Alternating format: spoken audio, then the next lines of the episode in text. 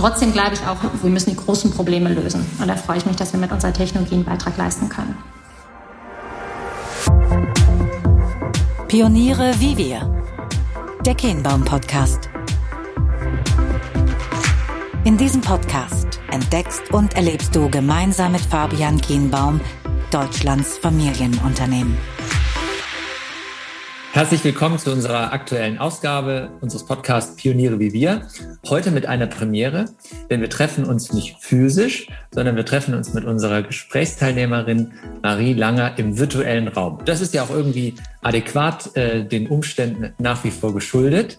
Und bevor wir einsteigen, Marie, sag doch einmal ganz kurz, wer ist eigentlich Marie Langer und von wo aus schaltest du dich hier in den Raum hinein? Ja, also hallo Fabian, freue mich sehr da zu sein heute. Wer ist Marie Langer? Also Marie Langer ist eine junge Frau, 34, Psychologin, ähm, die mittlerweile CEO von einem Tech, äh, einem Tech-Unternehmen ist, Familienunternehmen. Ähm, genau, ich habe vor eineinhalb Jahren diese Rolle übernommen von meinem Vater, der auch Gründer ist unserer Firma EOS. Wir sind im industriellen 3D-Druck tätig. Genau, und seitdem gestalte ich hier fröhlich vor mich hin äh, mit äh, einem sehr talentierten Team und freue mich heute da auch ein bisschen darüber sprechen zu können. Ach, und ich schalte mich zu aus äh, München, dem schönen Schwabing, nahe dem englischen Garten mit Blick auf Grün und Sonne. Wunderbar, Marie, ganz lieben Dank. Also dazu werden wir gleich nochmal sprechen müssen. Ich habe mir hier Notiz gemacht. Also 3D-Druck, das kennt ja der Laie, aber es, da gibt es ja auch ein paar Fach. Termini, also pulverbasierte additive Schichtbauverfahren. Ich glaube, ist war das richtig wiedergegeben? Ist das, ist ja, das eine genau, korrekte das Zusammenfassung dessen, was ihr macht? Ah ja, okay, super. Ja, da musst du gleich nochmal zu erzählen. Wir haben uns im Vorgespräch darauf geeinigt und das finde ich, glaube ich, auch gut. Äh, du hast zuletzt äh, das ein oder andere Gespräch geführt und wir hatten beide den Eindruck, ähm, angesichts dieser Tatsache, dass du auch schon viel darüber gesprochen hast, wie ihr die mhm. Nachfolge für euch gestaltet habt, wie du auch in die Rolle hineingekommen bist, was wahrscheinlich auch so deine Motivatoren waren, dass wir das Gespräch heute darauf richten, was die Zukunft ähm, machen soll und wie wir, wie du sie auch gedenkst zu gestalten. Und ich glaube, da gibt es ja sehr, sehr spannende Aspekte, die du aus deiner unternehmerischen Rolle heraus prägen möchtest, für das Unternehmen jetzt auch in der Nachfolge, aber sicherlich auch, wie du deinen Blick ähm, auf, die, auf die Gesellschaft, auf die Wirtschaft legst und wie das nach vorne gerichtet denn eigentlich für uns hier, für den Wettbewerbs-, äh, Wirtschaftsstandort Deutschland, aber auch Europa sinnvoll sein kann. Und äh, bevor wir einsteigen, Marie, hier nochmal konkret, hinter dir sind ja zwei wunderbare Werke Ruprecht Geigers. Das können jetzt die mhm. Zuhörerinnen und Zuhörer nicht sehen, aber die Frage ist jetzt, bist du eher, weil das könnt ihr ja quasi auch herstellen, nicht? Eher mhm. Dreieck oder bist du eher kreisförmig ellipsenorientiert? Was sagt ihr eher zu? Das ist jetzt natürlich eine total spannende Frage. Ich kann beiden viel abgewinnen. Ähm, aber heute entscheide ich mich mal für, für die Kreisform, einfach auch im Sinne der äh, zirkulären Kreislaufwirtschaft, die uns ja alle hier sehr beschäftigt und auch, sagen wir mal, der Kontinuität und des Weiterführens. Das ist ein ganz spannendes Thema. Das hattest du auch in einem der Gespräche ähm, äh, häufiger erwähnt. Kannst du vielleicht uns da mal daran teilhaben lassen, ähm, das Thema Nachhaltigkeit wie blickst du darauf? Was bedeutet das für euch als Unternehmen? Aber wie schaust du eigentlich auch auf vielleicht viele liebgewonnene Wohnheiten, die du an dir selbst ausmachst, aber wenn du auch auf die Gesellschaft blickst? Wie ist da dein Blick? Mhm. Ähm, ja, also Nachhaltigkeit jetzt vielleicht zu, zuallererst. Ich meine, es geht uns alle was an. Wir sind jetzt äh, alle gut genug gebrieft durch Medien und äh, Politik und auch äh, viele tolle Initiativen, die es ja auch gibt seit vielen Jahren schon, dass wir hier wirklich äh, einiges tun müssen und auch unser Denken und Handeln auch verändern sollten dahingehend. Und deswegen hat mich das natürlich total gefreut ähm, als es bei mir auch um die ähm, Unternehmensübernahme ähm ja ging oder Frage der Nachfolge, zu verstehen, dass wir hier auch äh, bei EOS eine Technologie in den Händen haben, die hier einen sehr, sehr starken Beitrag leisten kann. Wirklich, wenn es um, äh, wir nennen das Responsible Manufacturing geht, also verantwortungsvolle Produktion. Man könnte auch grünes Fertigungsverfahren dazu sagen, ähm, je nachdem, wie man das benennen möchte dass wir hier also wirklich eine Technologie in den Händen haben, die also wirklich die gesamte Fertigungslandschaft nicht nur disruptiert, sondern wirklich auch im Sinne der Nachhaltigkeit, im Sinne des Klimawandels auch äh, Möglichkeiten schafft, trotzdem gewisse Konsumgüter herzustellen. Ich glaube, keiner von uns kann sich eine Welt hier vorstellen, in dem wir alle nur in, sagen wir mal, Hütten leben und, und, und irgendwie uns selbst äh, verpflegen, auch wenn ich hohe Wertschätzung habe vor den Menschen, die das tun. Ähm, aber ich glaube, es geht auch darum, ja moderne Wege nach vorne zu finden und wie können wir eigentlich auch eine gewisse sozusagen Fertigungslandschaft jetzt in unserem Falle auch ähm, realisieren, die global ist, die aber auch Digitalisierung nutzt und am Ende dazu beiträgt, dass wir wirklich tolle Produkte realisieren können, die, die viele Menschen brauchen, sei das im Medizinbereich, sei das aber auch in der Luftfahrt, wo es viel um Leichtbau geht, also CO2-Reduktionen, sei es um sehr komplexe Teile auch im Konsumentenbereich oder auch 3D-gedruckten Brillen, die perfekt auf mein Gesicht passen und dadurch auch eine andere Form von Langlebigkeit ähm, realisieren. Das ist jetzt mal so der Blick auf ähm, ähm, meine Rolle und auch was machen wir in der Firma. Und ähm, natürlich sehe ich auch in meinem privaten Bereich, dass man da immer Herausforderungen hat, wo wo, wo wähle ich nachhaltig, wo mache ich dann doch nochmal die Amazon ähm, ähm, Bestellung. Also ich wurde hier so von meinem Verlobten zu Hause auch schon mal darauf hingewiesen, dass ich bisschen weniger online bestellen sollte, wenn ich Nachhaltigkeit doch so wichtig finde. Da hat er auch absolut recht. Insofern glaube ich, geht es auch sehr stark darum, auch im individuellen Leben, und das habe ich auch von meiner Mutter immer sehr stark mit mitbekommen, die, sagen wir mal, überzeugte grünen Politikerin im, im, im kleinen Bereich war bei uns in der Gemeinde, ähm, auch eben zu schauen, hey, was kann ich selber beitragen und wo kann ich selber vielleicht auch verzichten oder Dinge anders machen. Trotzdem glaube ich auch, wir müssen die großen Probleme lösen. Und da freue ich mich, dass wir mit unserer Technologie einen Beitrag leisten können. Apropos Beitrag, kannst du das einmal präzisieren für diejenigen, die jetzt nicht unbedingt die Vorstellung davon haben, was ihr konkret macht? Vielleicht auch nur grob in Bezug auf das Thema industrielle Fertigung. Also seid ihr stärker dann bei Fragestellungen unterwegs, die sich mit B2B-Fragestellungen letzten Endes beschäftigen oder ist es letzten Endes für den Endkonsumenten auch von hoher Relevanz? Wie sind da eigentlich so die Entwicklungen, vielleicht auch was Serienfertigung anbelangt? Wie, wie kann man das beschreiben? Also ich, äh, ich führe einmal aus, ich hätte, mir hat mir irgendeiner gesagt, so ein Use Case letzten Endes die Deutsche Post, ja, äh, mhm. für, für Kleinteilversand und so weiter die müssten eigentlich jemanden wie euch oder ein, Produktionsverfahren äh, haben, weil äh, die Pakete nehmen ab, weil die Fertigungen werden dann in kleinen Formaten, so wie die Gorillas äh, jetzt überall, in den Städten aufgebaut. Man muss gar nichts mehr versenden, sondern man druckt es einfach aus. Ist das realistisch oder ist das Humbug? Also ich glaube, es kommt sehr darauf an, auf welche Industrien wir da schauen. Wir müssen natürlich eben auch einmal differenzieren. Du hast es ja selber auch schon gerade angesprochen. Es geht ja hier wirklich so ein bisschen um den sagen wir mal, Hausverbrauch. Ich äh, drucke mir mal eine eigene Tasse äh, zu Hause äh, mit einem Desktop-Drucker, sozusagen, der so ein bisschen so aussieht wie mein Drucker, wo ich Papier irgendwie bedrucke.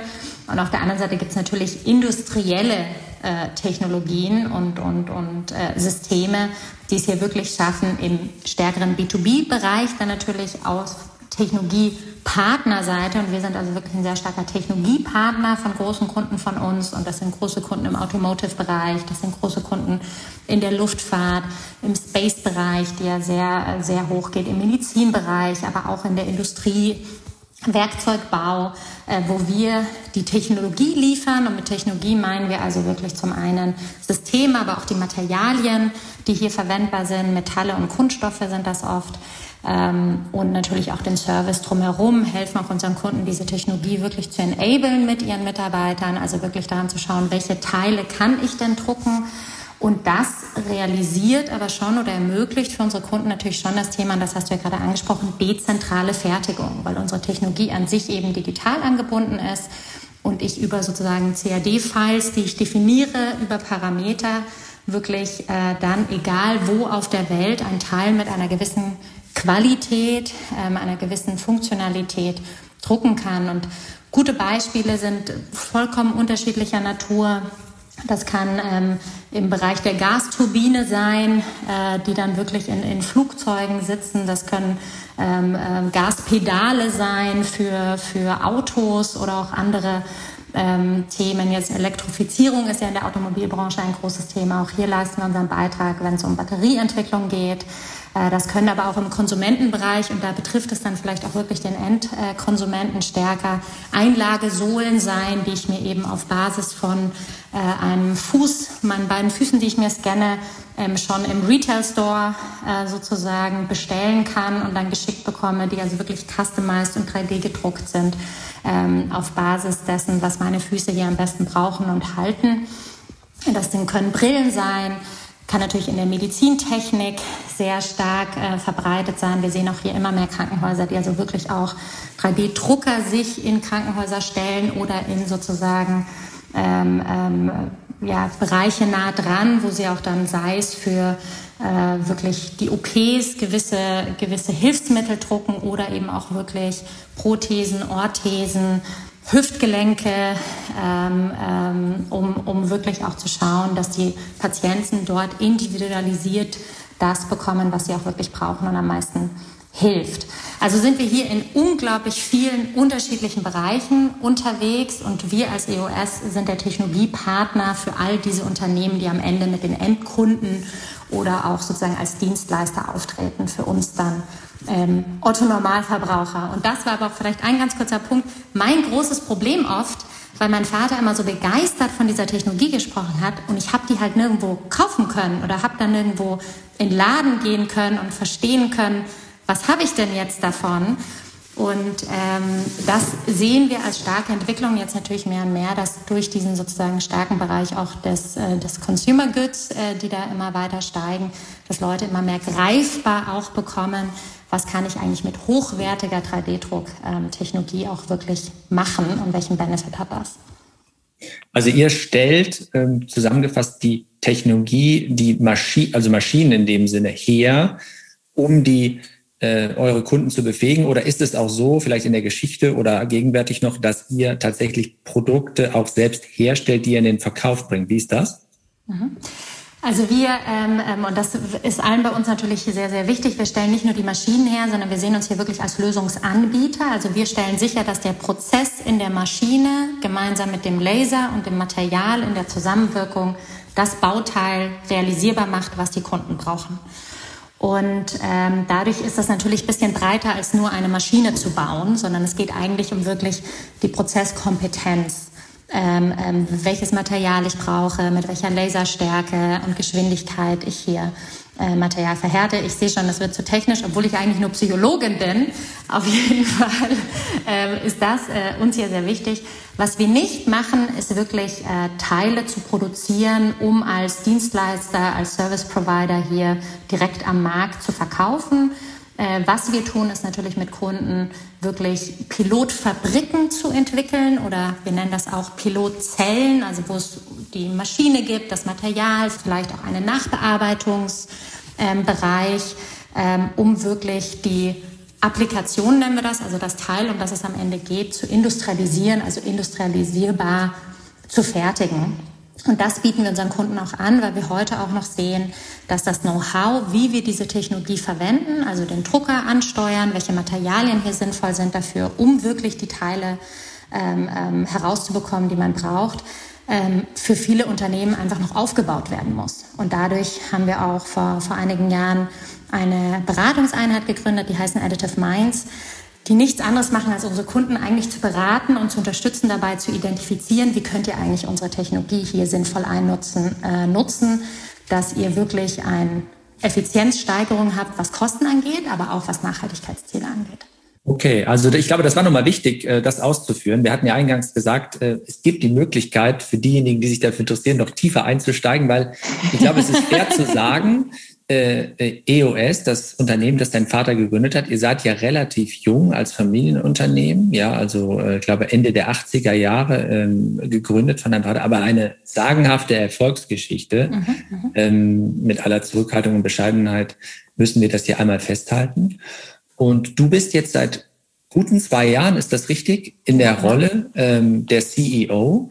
Und wir wollten hier auf die Zukunft blicken. Und äh, wenn wir, wenn du jetzt einmal nach vorne schaust, vielleicht auch mit den Erfahrungen, die du gesammelt hast, ähm, ja, wir sind ja sicherlich in Ausnahmesituation für uns alle, aber wenn du jetzt nach vorne schaust, Nachhaltigkeit hattest du ausgeführt, ist ein, ein sehr relevantes Thema für euch aus, aus verschiedenen Gründen. Was gibt es noch für Punkte, die dich umtreiben, die auf deine, auf eurer persönlichen Agenda stehen für die Zukunft, von denen du sagst, daran wollen wir arbeiten, da sehen wir riesige Chancen. Das sind vielleicht mhm. auch ähm, vor dem Hintergrund äh, in dem globalen Kontext und Wettbewerb, in dem ihr euch bewegt. Da sind Punkte, da müsst ihr aufpassen, vielleicht intelligente Partnerschaften liegen. Was sind so die, die relevanten Aspekte? Ähm, also zum einen ist es natürlich so, dass wir das ganze Thema Responsible Manufacturing, ich habe es ja am Anfang auch schon gesagt, ähm, verantwortungsvolle Produktion steht für uns als Überziel. Das ist unser Purpose.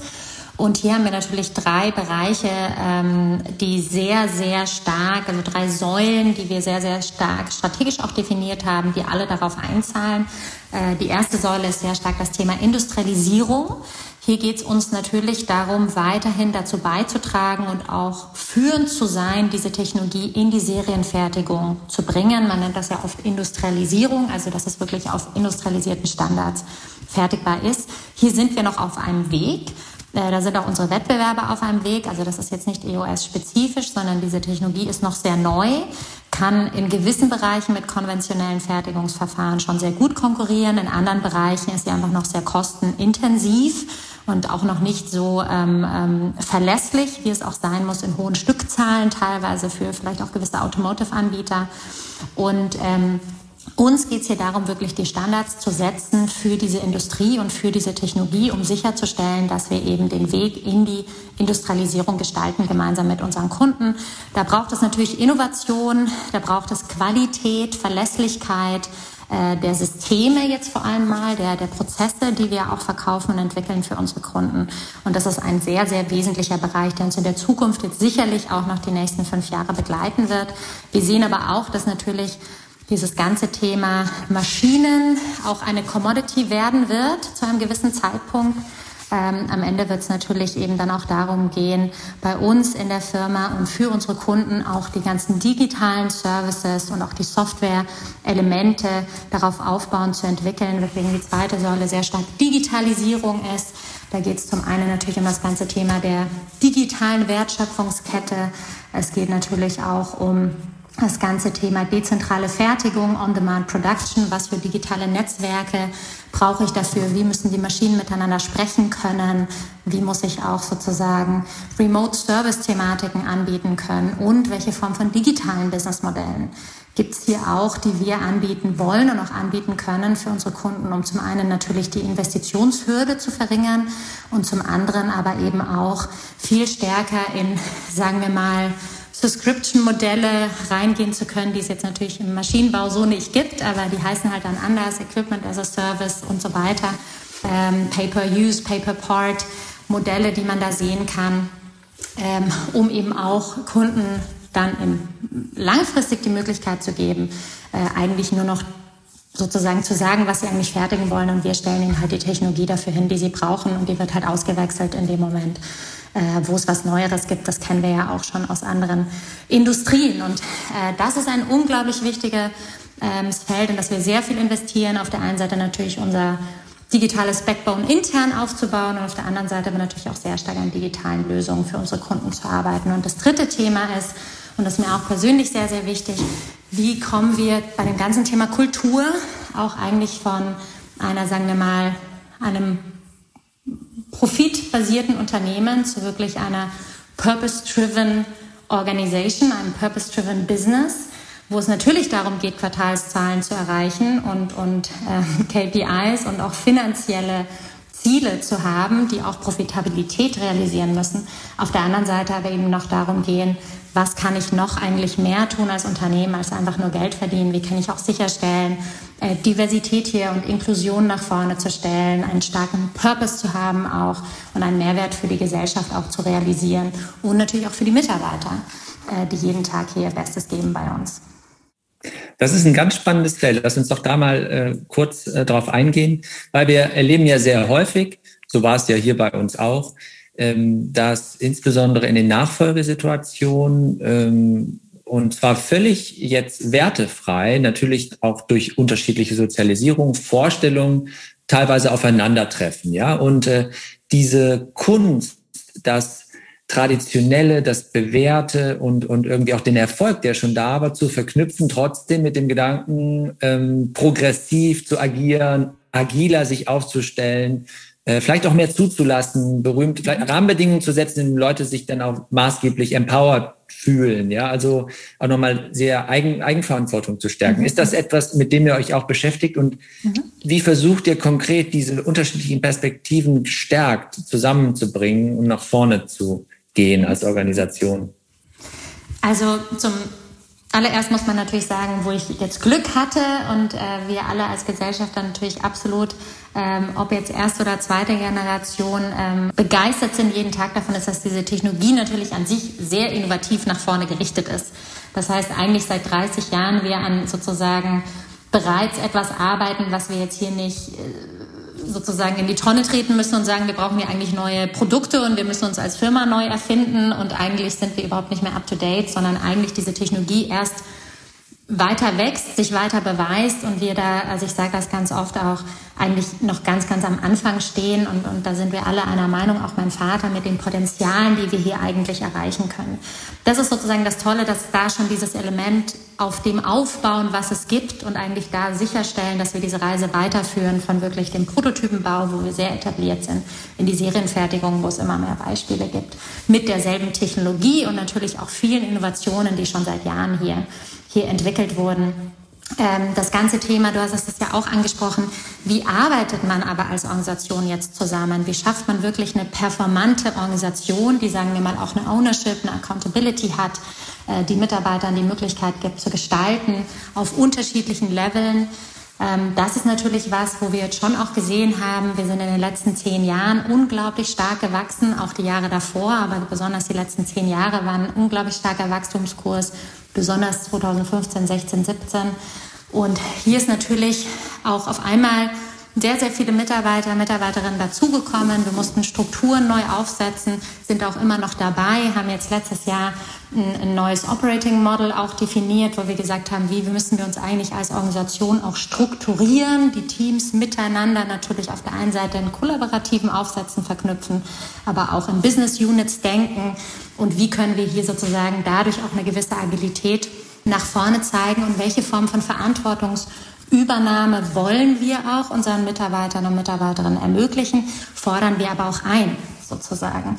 Und das ist natürlich jetzt schon auch was, wo wir da sozusagen von jetzt erster Generation, Gründergeneration, äh, wo mein Vater natürlich auch noch ähm, am Anfang sehr viel Impulse selber gegeben hat, jetzt natürlich in eine Organisation wachsen, wo auch ich als CEO gar nicht in allen Themen mich natürlich involvieren kann und auch gar nicht sollte in meiner Rolle, sondern es dann natürlich auch darum geht, den Mitarbeitern Vertrauen zu schenken, aber eben auch Klarheit zu generieren. Äh, was sind die Erwartungen und was sind auch die Gestaltungsräume und Möglichkeiten? Und hier sind wir gerade schon sehr stark in einer Transformation, die von uns allen getragen wird, die aber natürlich trotzdem einfach auch jetzt gemeinsam äh, mit allen Ebenen ausgearbeitet werden muss. Was uns hier schon auch wichtig ist, ist eine starke Mitarbeiter, äh, Mitarbeiterinnenpartizipation. Also jetzt nicht ihnen alles fortzusetzen und zu sagen, so machen wir das jetzt. Auf der anderen Seite aber schon auch eine Klarheit zu generieren, was ist hier der Rahmen, in dem wir zusammenarbeiten und was sind sozusagen die Non-Negotiables. Und das war mir auch sehr, sehr wichtig. Äh, wir sind irgendwie keine Demokratie, auch wenn ich ein sehr großer Fan der demokratischen äh, politischen äh, äh, Strukturen bin und jeden Tag froh, da in so einem Land wie Deutschland leben zu dürfen. Aber als Unternehmen muss schon auch natürlich klar sein, wie sind auch Entscheidungen zu treffen und, und wo muss sie getroffen werden, wo sollte sie getroffen werden und wann muss auch mal eskaliert werden. Und das ist wichtig, auf eine andere Ebene zu gehen. Und da sind wir gerade sehr stark dabei. Und das ist auch so dieses typische sich entwickeln aus so einer Gründergeneration in sozusagen auch eine autonomere, autarkere, auch vielleicht fremdgemanagtere Organisation, wo wir jetzt natürlich sehr bewusst entschieden haben, dass ich in meiner CEO-Rolle beides vertreten kann, sozusagen Shareholder, aber auch sozusagen Managementrolle und gleichzeitig natürlich auch äh, das Vertrauen aufbauen müssen, hier auch abzugeben. Und das ist ein sehr, sehr spannender Prozess. Das kann ich auf jeden Fall sagen.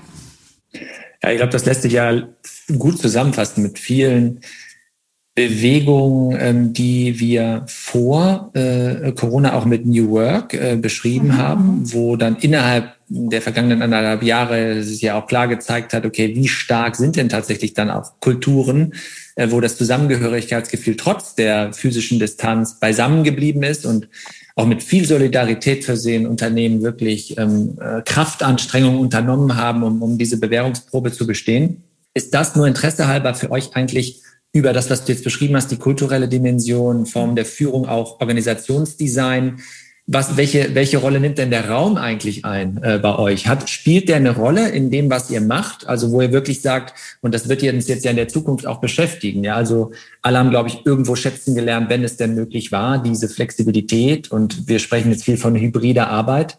Was bedeutet das für euch konkret, wenn du in die Zukunft blickst? Was wünschst du dir vielleicht auch? Wie geht dir diese Sache an?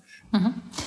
Ähm, ja, also New Work ist natürlich ein großes Thema, was wir auch unter dem ganzen Thema Kultur sehr, sehr stark verankert sehen und uns sehr stark damit auch beschäftigen, ähm, lernend auch aus Corona und auch aufnehmend natürlich die Bedürfnisse von Mitarbeitenden, die wir haben, ähm, hier zu verstehen, wie können wir eigentlich flexibles Arbeiten realisieren. Also da geht es jetzt nicht nur um, bin ich im Homeoffice oder bin ich in, im Büro, ähm, sondern wenn ich im Büro bin, wie sitzen wir denn da? Wie arbeiten wir da? Welche Spaces brauchen wir? Ähm, muss ich da immer meinen eigenen Schreibtisch haben oder haben wir eigentlich eine Open Desk Policy? Gibt es aber trotzdem Möglichkeiten, dass ich mich zurückziehen kann und in Ruhe arbeiten? Wir haben ja auch unterschiedliche Zielgruppen. Wir haben also ja, ja Mitarbeitende bei uns, die halt wirklich, weil zu Hause vielleicht die Kinder sind, weil es laut ist, die wirklich in die Arbeit, in das Büro kommen wollen, um Ruhe zu finden. Hier braucht es also gewisse Möglichkeiten. Dann haben wir natürlich Mitarbeitende, die sagen, ich kann zu Hause super ruhig meine konzeptionelle Arbeit ähm, leisten, wenn es um solche Jobs geht und Profile, aber ich will eigentlich für den Austausch, äh, für die Zusammenarbeit äh, mich wiederfinden. Dafür braucht es Räume. Also es gibt unterschiedliche Bedürfnisse. Hier schauen wir uns jetzt gerade sehr stark an und da laufen auch eigene, einige Piloten jetzt die nächsten Wochen bis zum Ende unseres ähm, ähm, Geschäftsjahres, bis Ende September. Und da wirklich mit unterschiedlichen Gruppen. Wir haben ja auch Menschen, die in der Produktion arbeiten. Wir haben also, wir haben Sales, äh, viele Sales-Mitarbeitende, also auch ganz unterschiedliche Kriterien, die wir hier eigentlich erfüllen müssen und Rahmenbedingungen, um da mit unterschiedlichen Gruppen zu testen, was ist denn hier sinnvoll. Auch zu verstehen, wir haben jetzt zum Beispiel spon also hat sich einfach so entwickelt. In Berlin recht viele Mitarbeiter jetzt auch im Verhältnis ähm, ähm, sitzen. Da haben wir überhaupt kein Büro, sondern die haben halt aus freiem Willen entweder gesagt, ich lebe in Berlin, würde auch gern bleiben und mit meiner Rolle geht das oder hey, ich würde gern nach Berlin ziehen und mit meiner Rolle geht das, ist das möglich? Auch hier zu überlegen, hey, können wir da irgendwelche Form von Hubs gestalten? Das können ja auch Coworking Spaces sein ähm, äh, gar nicht, wo wir jetzt selber proaktiv das alles bauen, sondern eher sagen, welche Räume gibt es denn da schon, die man mit nutzen kann. Gibt es ja auch andere Firmen, die sich diese Dinge anschauen und auch großes Interesse haben, eben diesen Austausch zu, zu generieren. Und äh, das sind also Themen, die wir uns sehr stark überlegen. Und dann hat natürlich schon das ganze Thema digitale Tools. Wie äh, teilen wir unser Wissen, Knowledge Sharing? Ähm, ähm, also welche Form von Data Pools nutzen wir? Ähm, Drives nutzen wir, um auch wirklich sicherzustellen, dass Mitarbeiter eigentlich schnell und agil auf Informationen zugreifen können, egal ob vom Handy, vom Laptop, vom egal wo und da auch wirklich die Tools haben, die ja, sagen wir mal, jetzt jeder Digital Native so jeden Tag auch so kennt, um auch im Arbeitsumfeld damit arbeiten zu können und sei es bei Salesforce, SAP, was auch immer ich da bedienen muss, auch an, sagen wir mal, Prozessmanagement-Tools, da gute Zugänge fände. Und da sind wir auch sehr stark einfach im Etablieren von diesen ganzen Themen aktuell. Äh, da waren wir jetzt auch, sagen wir mal, vor ein paar Jahren noch nicht so gut aufgestellt. Ähm, ich habe dann zum Glück äh, sehr stark auch das ganze Thema, äh, dass wir überhaupt mal äh, ja, Videocalls machen können. Also wir machen das jetzt ohne Werbung machen zu wollen über MS Teams. Es gibt ja auch Slack und andere Optionen, Zoom, ähm, haben da unterschiedliche Tools ausprobiert und haben zum Glück vor Corona das alles noch eingeführt, weil ansonsten wäre auch Corona relativ mühsam gewesen. Also wir nutzen gerade um, ähm, äh, du musst mich auch manchmal unterbrechen, ich, ich führe ganz gerne aus, aber ähm, zum, äh, am Ende haben wir eigentlich gesagt, was haben wir alles aus Corona jetzt gelernt? Was hat uns Spaß gemacht bei der Arbeitsweise? Was hat uns was gebracht? Und am Ende aber auch, wo, ähm, wo, wo, wo wollen wir jetzt die Dinge weiterführen und, und wo müssen wir vielleicht auch andere Lösungen finden, weil wir auch gemerkt haben, dass es immer mal wieder zusammenzukommen und sich menschlich einfach zu treffen, das kann auch informell sein, natürlich auch einen Wert hat. Neben all diesen digitalen äh, Videokonferenzen und Flexibilitätselementen, die wir alle ja auch in Corona, sagen wir mal, zur Genüge dann schon fast erlebt haben. Und hier diesen Mittelweg zu finden, auf dem Weg sind wir und der wird sicher nicht statisch sein, sondern wird sich immer weiterentwickeln. Ich glaube, auch das macht eine moderne Organisation, eine moderne Kultur aus, hier auch weiter zu lernen und den Mitarbeitern auch die Möglichkeit zu geben, auf Konstrukten aufzubauen und für sich selbst herauszufinden, was passt. Apropos moderne Kultur und auch Arbeitswelt der Zukunft. Ich würde sagen, es wäre gut und ähm, uns geht es am Ende dann auch besser, äh, in mehreren Dimensionen, wenn wir bunter äh, und am Ende auch diverser werden, äh, auch als Gesellschaft.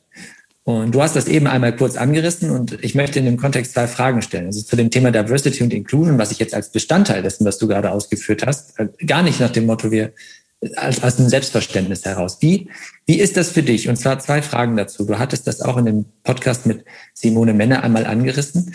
Ähm, hast du, hattest du den Eindruck jetzt die Tatsache, dass du als junge Frau in diese Rolle gegangen bist, ähm, bist du da hast du einfach das Gefühl, mich interessiert es, weil es gab auch diese Albright-Studie, es gibt relativ wenig, wenig weibliche Familienvertreterinnen, die in diese Rollen hineingehen, die du gemacht hast. Also sahst du dich da in irgendwelchen Punkten einmal mit Vorurteilen äh, ähm, ähm konfrontiert und damit verbunden, und das habt ihr ja auch schon angegangen, das hattest du im Vorgespräch gesagt, ihr seid ein divers aufgestelltes ähm, Management-Team. Also euer C-Level konstituiert sich aus unterschiedlichen Nationalitäten, Altern und auch Geschlechtern. Also, aber es wirkte eher so, dass einfach, es hat sich natürlich ergeben, was ja schön ist, also dass man das gar nicht jetzt unbedingt Paula de Mufti in der Form so einführen musste. Also kannst du uns daran mal teilhaben lassen? Was bedeutet das einerseits für dich? Hast du irgendwie das Gefühl, da du besetzt ähm, ähm, da eine, eine Rolle und, und das fühlt sich äh, von außen betrachtet, ja, gar nicht für dich selbst, aber mhm. ähm, anders an.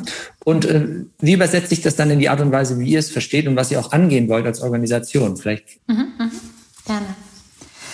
Also zuallererst muss man sagen, was natürlich sicherlich sehr geholfen hat, ist, dass ich eben auch Gesellschafterin bin, sozusagen, in, in unserem Unternehmen und dadurch jetzt sozusagen nicht nur das Töchterchen war des Gründers, das sich jetzt irgendwie mal überlegt hat, oh, jetzt mache ich hier ein bisschen CEO, sondern eben schon auch mit als Teil der Eigentümerfamilie wahrgenommen wurde und natürlich in Familienunternehmen dieses Thema Kontinuität, wie geht's weiter? Mein Vater geht auf die 70 zu auch ein großes Thema ist und einfach diese, sagen wir mal, doch auch Zeichen an die Mitarbeiter, hey, wir wollen das Unternehmen nicht verkaufen, wir wollen es sozusagen weiterführen und auch weiter nach vorne entwickeln mit allem, was wir schon getan haben, darauf noch aufbauen, ähm, hat, glaube ich, schon auch ähm, am Anfang ähm, eher zu, zu, zu einer gewissen, sagen wir mal, Unterstützung auch geführt. Sicherlich nicht auf allen, allen Seiten. Manche sind von Anfang an euphorisch, bei anderen muss man sich das verdienen. Das ist, finde ich, auch absolut okay in so einer Rolle. Ich glaube, dass, warum ich das so betone, ist, weil ich glaube, dass ich gerade, weil ich eine junge Frau bin in einem Tech-Unternehmen, ähm, aufgrund meiner Eigentümerrolle doch wahrscheinlich nur sehr gefiltert auch gewisse Dinge mitbekommen habe oder auch dem gar nicht so ausgesetzt war, weil ich natürlich doch auch eine gewisse Machtposition ähm, auch innehatte. Ich weiß, dass es für manche Frauen auch anders ist, wenn die in seniore Rollen kommen ähm, und die nicht dieses Backup haben vielleicht oder auch das sozusagen Rollenverständnis. Deswegen sage ich das bewusst dazu, weil ich ja weiß, es hören Frauen und Männer zu. Ähm, ich habe das jetzt so in dieser Form äh, nicht so stark erlebt, kenne diese Dynamiken natürlich trotzdem, aber war da sicherlich ähm, unter, sagen wir mal, einer sehr schützenden Hand auch, auch die, die mich da ähm, ähm auch gestützt hat und habe eben auch sehr schnell sehr starke Verbündete auch in, in unserem Management-Team sozusagen gefunden, mit äh, denen ich dann auch gemeinsam begonnen habe, die Firma weiterzuentwickeln. Also das war jetzt auch nicht was, was ich alleine im stillen Kämmerchen gemacht habe, sondern eben auch jetzt mit unserem USA-Chef zum Beispiel ähm, und auch anderen wichtigen ähm, Begleitern, die da auch mich zum einen sehr unterstützt haben, zum anderen da aber auch natürlich irgendwie selber sehr stark die Themen weitergetrieben haben, die mir auch wichtig waren. Und dann hat sich eben dieses diverse Team so ergeben, was sicherlich schon auch für meine Persönlichkeit spricht. Also es sind alles Leute, die ich selber ausgewählt habe. Das war jetzt niemand, der mir vorgesetzt wurde. Es hat auch den einen oder anderen Wandel gegeben, natürlich, wie das ja auch so typisch ist in solchen Situationen, wenn man selbst in eine Rolle kommt und natürlich sich auch Leute selber aussuchen will, mit denen man gestaltet.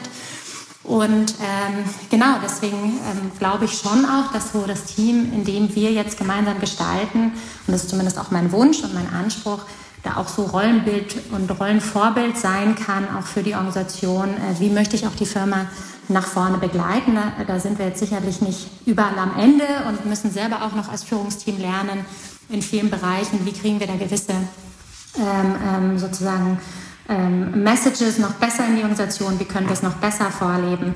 Aber das ist mir natürlich besonders wichtig, hier auch ein Zeichen zu setzen und natürlich auch jungen Frauen, talentierten Frauen die Möglichkeit zu geben, lieben, talentierten Männern, die auch herzlich willkommen sind, ähm, da auch systemisch sozusagen diese Probleme, die wir haben, ein bisschen besser anzugehen und auch zu schauen, wie können wir da ein moderner Tech-Player werden, ähm, wie das ja auch einige Googles und Microsofts und so der Welt so vormachen. Ähm, SAP, die finde ich auf Diversitätsebene sehr, sehr viele tolle Sachen machen. Wie können wir da lernen und vielleicht sogar äh, darauf aufbauen? Das würde mich sehr freuen.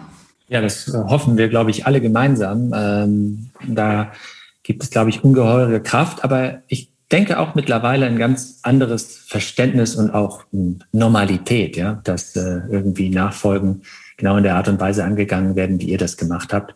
Also finde ich wunderbar. Äh, und dann wird auch die Albright Stiftung irgendwann äh, andere Zahlen verkünden können. Wir biegen so langsam äh, auf, auf die, schade schon auf das Ende unseres Gesprächs. Die ich habe noch eine, auf die Zielgerade. Ich habe noch eine Frage, weil das fand, ja. ich, äh, fand ich interessant. Du hast nämlich bei der Eingangsbeschreibung, wer ist Marie Lange, hast du vergessen, das ist ja in einem anderen Kontext gesagt. Ich war aufmerksam, du hast ein Weltverbesserungsgehen. Da habe ich mich gefragt, du saßt hier neulich warst du ja bei einem Bundestagstalk dabei und da mhm. wäre es doch mal spannend, wenn du uns daran teilhaben lassen könntest. Wie hat sich das denn angefühlt? Da waren dann also einige Parlamentarier, ich glaube der CSU, Alexander Dobrindt, mhm. aber mhm. auch äh, Hildegard Wortmann, Audi-Vorständin und Frank Thelen. So, und da habt ihr über, glaube ich, verschiedene Facetten gesprochen. Aber eine ganz elementare Frage ist ja, wie können wir denn eigentlich die Rahmenbedingungen so gestalten, dass wir äh, hoffentlich auch noch über sehr, sehr lange Jahrzehnte, das haben wir eingangs gesagt, unsere Wettbewerbsfähigkeit nicht einbüßen und hoffentlich auch nicht unseren Wohlstand. Also kannst du da noch mal was zu sagen, wie, wie sich das angefühlt hat und ob das mhm. Teil deiner Mission ist, die Welt etwas besser zu machen? Ja, natürlich. Also äh, ich bin natürlich hier unter unserem Unternehmen und dem Purpose des Unternehmens verschrieben und da geht es natürlich sehr stark um auch grüne Fertigungsalternativen, die aus meiner Sicht Europa und auch Deutschland natürlich sehr, sehr stark auch prägen können. Äh, wir sehen natürlich in Asien und China, dass sich da sehr viel bewegt. Ich bin aber fest davon überzeugt, dass wir hier tolle Schlüsseltechnologien und Entwicklungen in Deutschland tun. Und äh, dass es natürlich auch wichtig ist, hier von politischer Seite, und da spreche ich mit vielen unterschiedlichen Parteien dazu, auch hier die nötigen Rahmenbedingungen zu schaffen. Auch äh, das war ja sozusagen ähm, ähm, Grund meiner Teilnahme an diesem Talk, den du gerade erwähnt hast. Und was ich spannend finde, ist, dass, dass gerade dieses ganze Thema Nachhaltigkeit, dieses ganze Thema, wie, wie können wir hier eine bessere, auch Start-up-Kultur, ähm, auch Digitalisierung besser, besser verbreiten, unsere Technologie im industriellen 3D-Druck ähm, eine ganz andere Aufmerksamkeit geben, ähm, um damit also eigentlich die Ziele, die wir auch gesellschaftlich haben sollten, als moderne Arbeitgeber, aber eben auch ähm, ähm, Sicherung des Wohlstandes, den wir haben und auch Weiterentwicklung und darauf weiter aufzubauen davon. Ähm, wie kann ich da einen Beitrag dazu leisten? Ist mir natürlich wichtig als CEO unserer Firma, ist mir natürlich aber auch wichtig, dass wir da in Europa und Deutschland auch, sagen wir mal, den Ruf, den wir haben, da sehr werteorientiert zu sein, weil ich glaube, es geht in Konzernen oder auch in Wirtschaftsunternehmen ja auch viel um Werte am Ende des Tages und, und, und auf was basiert man seine Entscheidungen, wie geht man miteinander um, welche Geschäfte macht man, welche Produkte entwickelt man. Und hier mit der Politik eben auch Impulse setzen zu können, wie wir eben wirklich Nachhaltigkeit nach vorne entwickeln und Unternehmen dazu beitragen können. Äh, das war eben auch das Thema und äh, da setze ich mich sehr dafür ein. Und das ist natürlich ein Teil des Weltverbesserungstums, was ich jetzt hier auch in meiner Rolle ähm, ausleben kann. Und das ist mir sehr, sehr wichtig. Bei den Zielen sind sich ja die politischen Player an vielen Stellen einig, nur die Wege dahin, die werden mhm. unterschiedlich beschrieben. Wagst du eine Prognose, wer im September die Bundestagswahl? jetzt, jetzt werde ich natürlich böse Blicke auf mich lenken. Nein, also ich muss ganz ehrlich sagen, dass ähm, ich natürlich äh, äh, auf der einen Seite mich unglaublich freuen würde, wenn auch weiterhin eine Frau dieses Amt ähm, ähm, prägen würde. Ich glaube auch, dass sie das wirklich verdient hat. Ich glaube auch, dass die Grünen sehr sehr tolle Impulse haben, sicherlich nicht alleine alles machen können. Also es gibt, glaube ich, auch Bereiche, wo sie einfach auch noch ein bisschen stärker äh, fokussieren müssen. Digitalisierung ist so ein Thema. Ich hatte gestern auch erst ein Gespräch mit einem ähm, ähm, äh, grünen Politiker dazu, wo ich ihm gesagt habe, hey, ähm, ihr macht wirklich viele, viele tolle Sachen, aber wenn ihr hier noch weiter drauf geht, dann glaube ich, könnt ihr euch ganzheitlich noch besser aufstellen. Ähm, deswegen, ich würde mich freuen, wenn es die Grünen werden, einfach weil ich auch glaube, und das habe ich aus meiner eigenen Historie jetzt auch in der Unternehmensübernahme gesehen, dass so ein Wechsel Organisationen gut tut. Und es muss immer mal wieder frischer Wind sein. Trotzdem möchte ich natürlich die Leistung von allen anderen Parteien, mit denen wir auch wirklich tolle Gespräche führen, die sehr interessiert sind an den Dingen, die wir tun und wie sie uns helfen können, hier in keinster Weise schmälern, äh, sondern würde mich natürlich freuen, wenn die gesamte Politik ein bisschen weniger politisch wird, und einfach sich mehr auf die Inhalte und Ziele konzentriert, die sie gemeinsam erreichen könnten. Und das ist was, was, glaube ich, wir in Unternehmen sehr stark vorleben können, wie das gehen kann. Abschlussfrage, Marie. Äh, apropos Ziele, Träume. Verrate uns etwas, was du noch niemandem verraten hast. Oder einen kühnen Traum, der dich umgibt, wenn du einmal vielleicht nicht mehr in dieser Rolle agieren solltest oder etwas, was du davor gemacht hast. Was schwebt dir vor, was du mit uns teilen möchtest? Spannende Frage.